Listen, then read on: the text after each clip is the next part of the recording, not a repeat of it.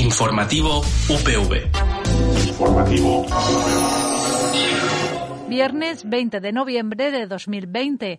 La Universidad Politécnica de Valencia se ha convertido en referente en la investigación del uso de drones para hacer frente a emergencias y lo ha conseguido con un proyecto liderado por esta institución académica y financiado por la Consellería de Innovación que aprovecha todo el potencial que tienen estas aeronaves para colaborar en la gestión hospitalaria contra la COVID-19. Sobre este proyecto te damos más datos en unos segundos. Además, durante nuestro recorrido informativo universitario semanal, conoceremos a Víctor Masot, alumno de la UPV. Cursa primero del grado en Ingeniería Aeroespacial, que se imparte en la Escuela Técnica Superior de Ingeniería del Diseño, y sacó un 14 sobre 14 en las pruebas de acceso a la universidad. Combinaremos matemáticas y música gracias a una nueva tabla periódica y mucho más. Comenzamos. Drones para transportar material sanitario. Es el uso al que se le pueden dar a estas aeronaves para hacer frente a emergencias como la que estamos viviendo actualmente con la COVID-19. Así se ha demostrado en los vuelos experimentales que se han llevado a cabo días atrás en el marco de un proyecto que lidera la Universidad Politécnica de Valencia y que ha sido financiado por la Consellería de Innovación. Nos informa Laida Frasquet. Apenas tres minutos. Es lo que ha tardado un dron en transportar un kit de primera intervención COVID cerca de cuatro kilómetros.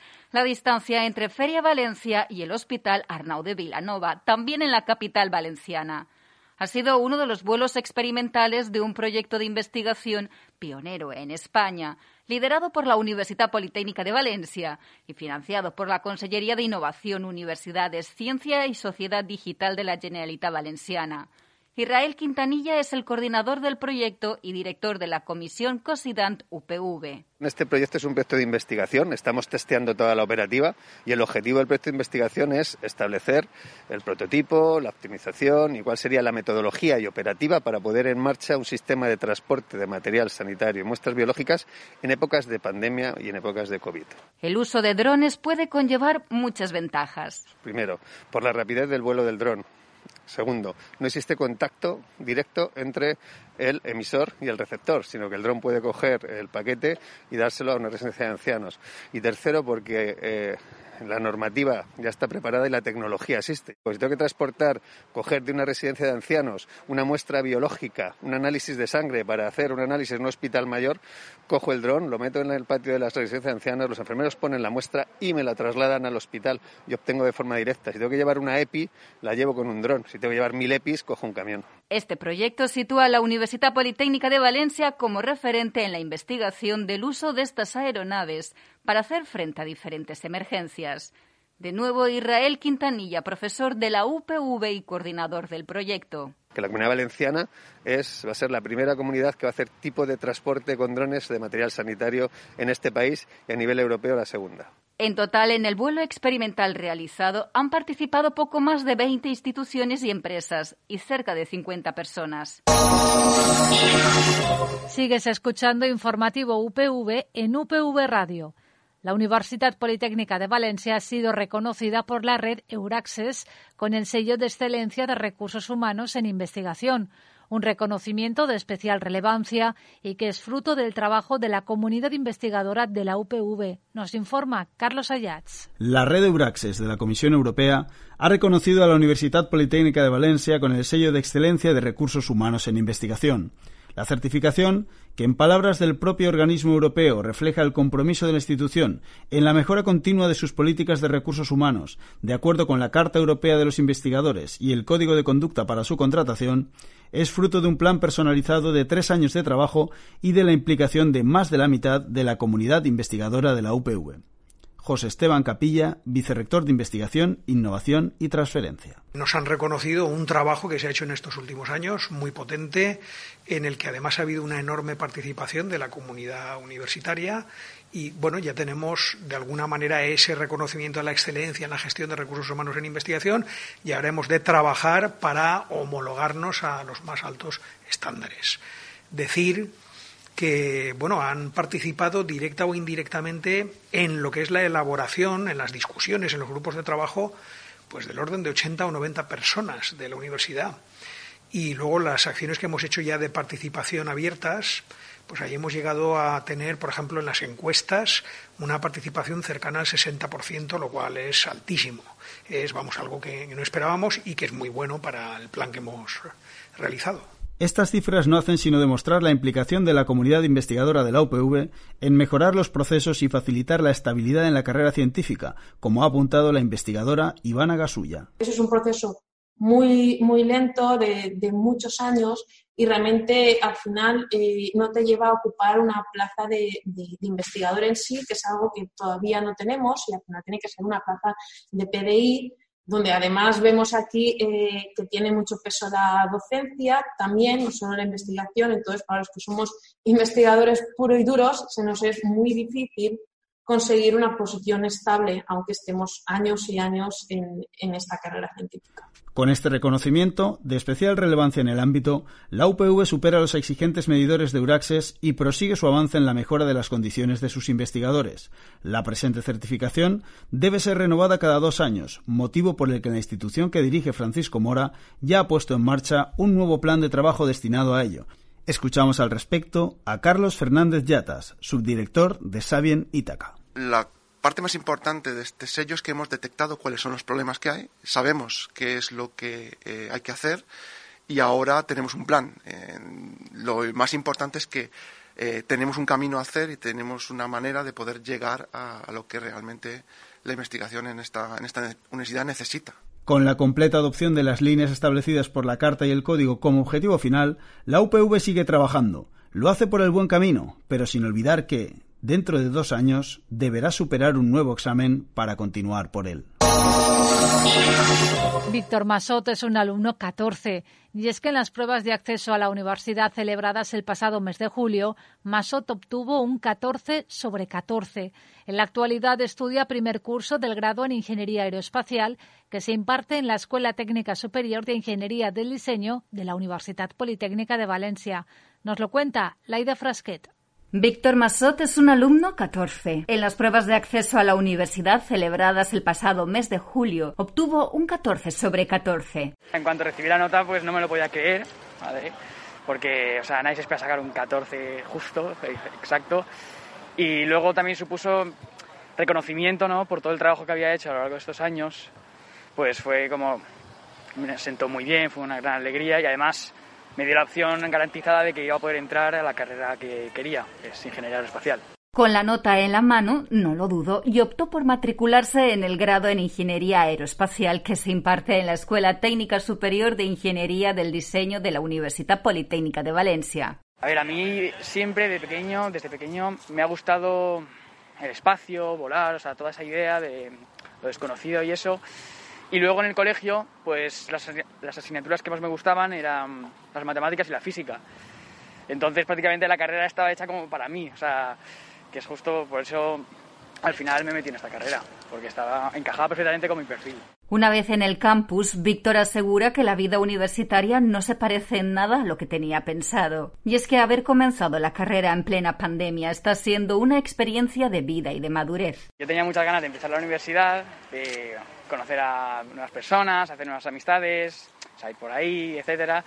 Y ahora con esto, pues apenas estoy con mis compañeros, ¿vale? O sea, entre que una semana estoy en casa o apenas les veo, entonces es todo un poco, pues no es, no es lo que me esperaba. Pero bueno, y además con todo esto de las clases online es todo mucho más complicado, vamos más lentos, cuesta más entenderse con los profesores, es todo muy complicado. Pero yo creo que estamos todos concienciados en la escuela al menos de que si seguimos así, o sea, respetando las normas y, todo, y demás, eh, si seguimos así, pues antes podremos salir de esta y antes podremos volver a la normalidad, que es lo que todos queremos. Este futuro ingeniero aeroespacial compagina sus estudios universitarios con otras dos pasiones, la música y el baloncesto. Juego a baloncesto en el equipo de Paterna, en el senior, y luego también este año eh, acabé ya el, curso de piano, que llegué a, o sea, obtuve el título de grado profesional, que estuve 10 años tocando el piano, así que muy bien, estuvo muy bien. Lo dicho, Víctor Masot, estudiante de primer curso del grado en Ingeniería Aeroespacial que se imparte en la Escuela Técnica Superior de Ingeniería del Diseño de la Universidad Politécnica de Valencia, es todo un alumno 14. Una nueva tabla periódica musical que facilita el análisis y la composición de piezas musicales. Es lo que ha creado el catedrático de la Universidad Politécnica de Valencia, Luis Nuño. En ella fusiona dos de sus grandes pasiones, las matemáticas y la música. Nos informa Luis Zurano. Del sodio, potasio, níquel a los tonos, semitonos, acordes y corcheas. Luis Nuño, catedrático de la Universidad Politécnica de Valencia, ha dado un paso más en la fusión de dos de sus grandes pasiones, las matemáticas y la música, y ha creado una nueva tabla periódica de los elementos musicales.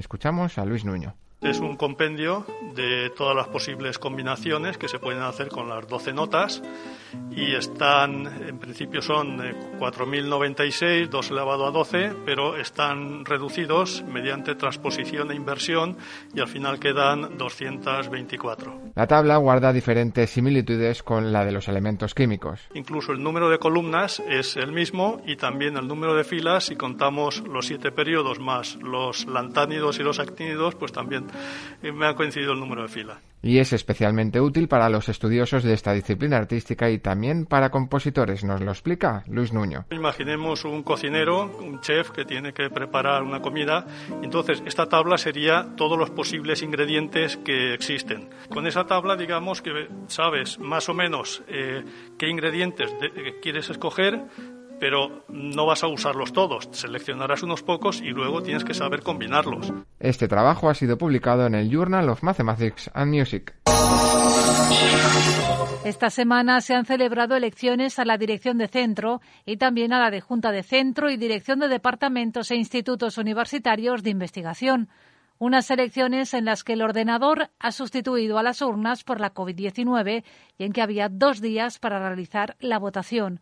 Nos lo cuenta Carlos Ayats. Tres repiten en el cargo. Jesús Alba en la Escuela Politécnica Superior de Gandía, Iván Cabrera en la Escuela Técnica Superior de Arquitectura y Eugenio Pellicer en la Escuela Técnica Superior de Ingeniería de Caminos, Canales y Puertos. Por lo que respecta a la Escuela Politécnica Superior de Alcoy, el ganador ha sido Pau Bernabeu. En la Escuela Técnica Superior de Ingeniería de Edificación ha ganado Fernando Cosgallón, que ha conseguido mayoría absoluta superando a los otros tres aspirantes al cargo. Y por último, en la Escuela Técnica Superior de Ingeniería de Telecomunicación, el vencedor es el candidato único, Héctor Esteban. Como decíamos en el inicio, también se han celebrado elecciones a juntas de centro, a dirección de departamentos y a dirección de institutos universitarios de investigación. Podrás encontrar los resultados, así como toda la información sobre los directores elegidos, en la web de la UPV, www.upv.es. A continuación echamos un vistazo a la agenda universitaria para los próximos días con Carlos Ayats y Laida Frasquet. Toma nota. Regresan las jornadas sobre arte y activismo contra la violencia de género. La nueva edición, la quinta que se celebra ya, lleva por título Arte, Feminismo y Violencia de Género en contexto de pandemia. Este año, debido a las circunstancias actuales, se realizará en línea, Recuerda, el próximo jueves 26 de noviembre, jornada sobre arte y activismo contra la violencia de género. La Consellería de Innovación, Universidades, Ciencia y Sociedad Digital, junto al Ayuntamiento y el campus de Alcoy de la Universidad Politécnica de Valencia, han organizado las primeras jornadas de transformación digital de Alcoy. Las sesiones se celebrarán los próximos días 26, 27 y 28. El objetivo de estas jornadas es dar a conocer a las empresas los casos reales y aplicaciones actuales de la tecnología en la transformación digital de las empresas. Los asistentes podrán participar en este evento presencialmente en el edificio Cada de Alcoy o seguirlas en directo en línea, ya que se ha determinado un formato híbrido presencial electrónico. Además, en el marco de estas primeras jornadas de transformación digital, los días 27 y 28 tendrá lugar el Jacobit virtual, nuevos retos post-COVID-19. Se trata de un evento abierto y participativo, creado para dar respuesta a las necesidades generadas por la pandemia. Organizado por la Fundación Fundeun, pueden participar estudiantes y egresados, profesores e investigadores, emprendedores y directivos. En definitiva, toda aquella persona que esté interesada en generar sinergias en el ámbito post-COVID con una actividad experiencial práctica desarrollada durante un fin de semana. La inscripción es gratuita y has de realizarla a través de la página web de la Fundación,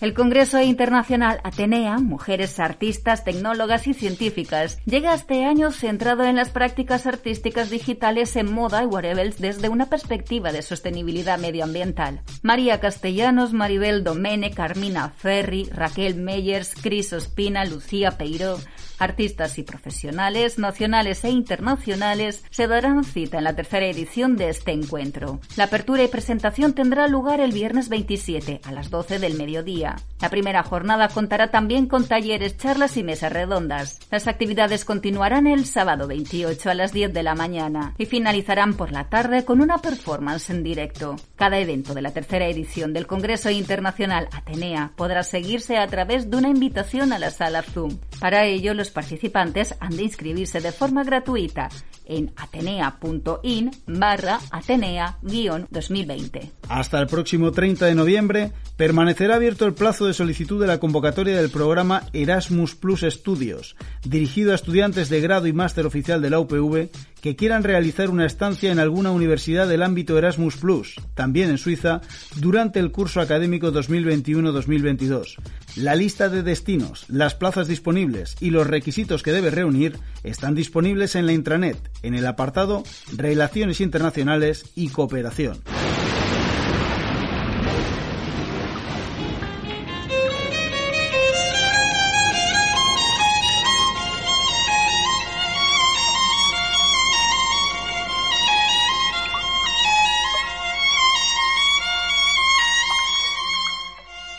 Para este fin de semana, en la comunidad valenciana, tanto la jornada del sábado como la del domingo prevalecerán los cielos con intervalos nubosos.